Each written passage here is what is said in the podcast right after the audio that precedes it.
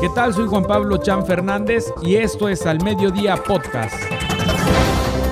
Se llevó a cabo en Cozumel una edición más del evento, Platícale al gobernador, en donde estuvieron presentes funcionarios públicos estatales y municipales. Además, junto al gobernador del estado, estuvieron atendiendo y escuchando a la ciudadanía para saber de sus necesidades, destacar la participación del presidente municipal Pedro Joaquín del Huy y del propio mandatario estatal Carlos Joaquín González. Ricardo Lizama Escalante, director de la Zona Federal Marítimo y Terrestre, nos comenta sobre el estado en el que se encuentran los miradores ubicados en la costa oriental de la ínsula. Señaló que se encuentra con un presupuesto para el mantenimiento de dicha infraestructura, pero tocará la administración entrante la ejecución de este proyecto. También comentó sobre la problemática del sargazo, que debido al paso del huracán Grace, la situación aminoró, pero que en días recientes nuevamente se han registrado arribos de la macroalga, a lo que ya suman cerca de 4 las toneladas retiradas de la zona de playa en lo que va de la presente temporada. La Casa de la Cultura Ishel iniciará este miércoles sus diversos cursos y talleres dirigidos a la población de la isla, así lo dieron a conocer los promotores culturales Reyes León Sandoval y Wilmer Carrillo Eck, quienes dieron a conocer que todas estas actividades se realizarán bajo los seguimientos de los protocolos sanitarios. Abraham Rodríguez Herrera, director general del IFECRO, nos habla de la situación de las escuelas en Cozumel respecto a infraestructura, tema por el cual varias escuelas no pudieron iniciar con el regreso a clases de manera presencial. Las escuelas de la isla, dijo, fueron afectadas también por actos de vandalismo y requieren de inversión. También nos habló sobre las obras que hay en construcción actualmente en el estado de Quintana Roo. Vamos a escuchar. Eh, sí, fueron 350 escuelas vandalizadas en todo el estado, 28 de ellas en la isla de Cozumel y no pudieron ser incorporadas al regreso a clases. Eh, vamos a requerir aproximadamente 5 millones a 6 millones de pesos para poder restablecerlas y que puedan estar en uso a la brevedad posible. ¿Cuánto tiempo podría abarcar esto? Estamos calculando que para finales de noviembre ya vamos a tener listas las 28, aunque las vamos a ir entregando gradualmente. Ya hemos iniciado a trabajar en cinco jardines de niños, eh, comenzando con el Jardín de Niños Cozumel, de aquí de Cozumel. Y, así vamos a ir entregando las escuelas para que puedan irlas incorporando al servicio de la comunidad. Aparte de las eh, vandalizadas que están, también han sufrido de la situación del agua potable, que no es muy eh, en esto. También se está trabajando en ello.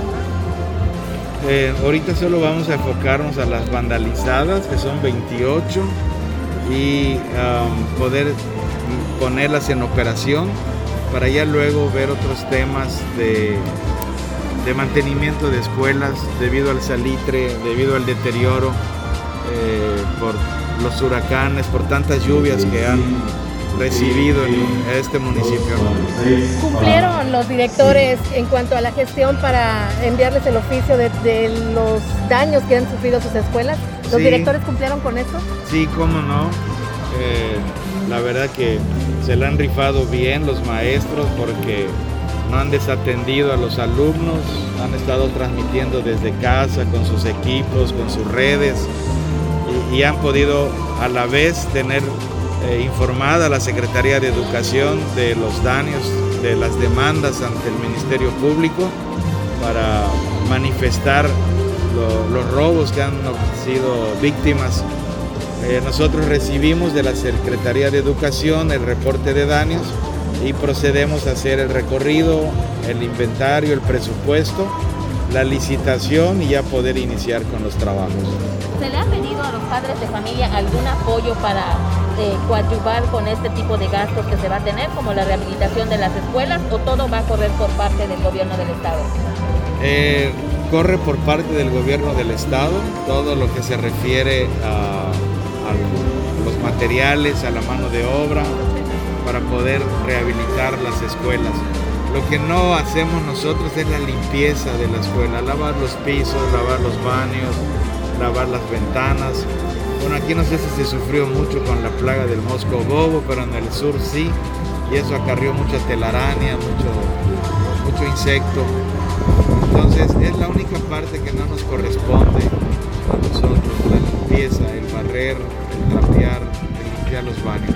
De ahí en resto, los padres, las mamás, no tienen un costo que eh, sufragar para que sus hijos puedan estar en la escuela.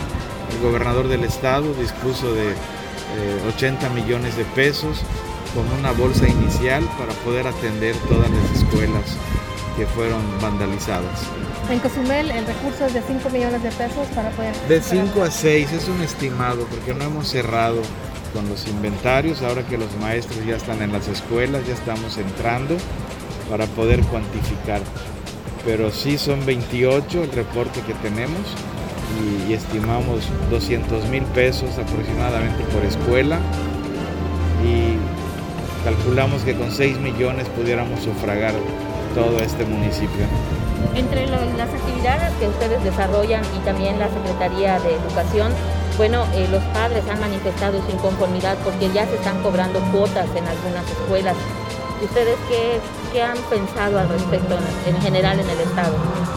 Lo que pasa es que el IFECRO solo ve infraestructura. Eh, no tratamos con los maestros, con los sindicatos, ni con los, padres de familia. ¿Con la, Secretaría de Educación no, no nada. tampoco? No, no. Nosotros solo somos edificios. Prácticamente somos los constructores de las escuelas. Somos un ente eh, separado. En, este sentido, entonces, señor, ¿cómo va la construcción de las nuevas escuelas en la Félix González Cáceres? Eh, vamos bien, vamos en tiempo, deben estar en operación en el mes de diciembre para poder ser eh, utilizadas si las condiciones así lo permiten. Es una dirección con un aula en cada una de las escuelas, el jardín y la primaria, y esperamos que para el siguiente ciclo escolar eh, con el crecimiento de la matrícula podamos construir un aula más en cada una de las escuelas y así va a ir creciendo la escuela gradualmente. ¿Hay alguna otra escuela en Cozumel que se tenga el proyecto de ampliación, por ejemplo? Eh, no, solamente nivel básico. Eh, la UCRO tiene la capacidad suficiente para recepcionar a los alumnos y el CEBETIS igual todavía tiene capacidad para poder recibir a más alumnos. Y a nivel estatal, eh, ¿cómo están? ¿Va a haber más construcciones de escuela a nivel estado?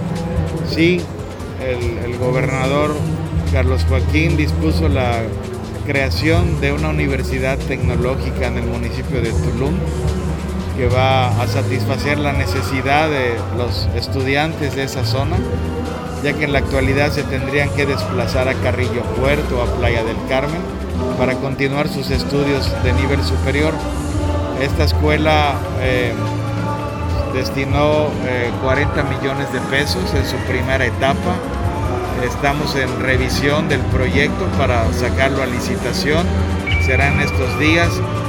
Eh, en tanto, el CECID y la Casa de la Cultura han prestado sus instalaciones para comenzar a operar recibiendo a los alumnos eh, en tanto podemos entregarles el edificio que será para finales de este año. Muchas gracias. ¿Hay algo más que quiera agregar? Eh, sí, eh, una invitación a, a, las mamás, a los padres de familia que tienen a bien llevar el programa a las escuelas nuestras, un programa federal, para que se acerquen con nosotros y les podamos proporcionar los planos federales para que lo puedan respetar y se puedan edificar obras duraderas. Hemos detectado en escuelas que construyen los papás, que le ponen una columna en medio del aula, traves muy delgadas, columnas muy delgadas, domos muy frágiles.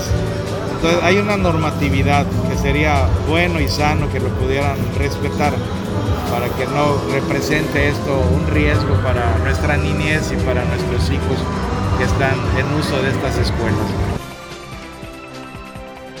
Las declaraciones del titular del IFECRO, muy importante también la inversión que el Estado estará realizando en infraestructura escolar. Escuchábamos el tema de Cozumel, principalmente la afectación de las escuelas por actos vandálicos y que esto ha impedido que se regrese a las aulas de forma presencial en la isla de las golondrinas. De esta manera usted ya está enterado de lo acontecido en la isla de Cozumel, Quintana Roo. Nos escuchamos en la próxima emisión de Al Mediodía Podcast.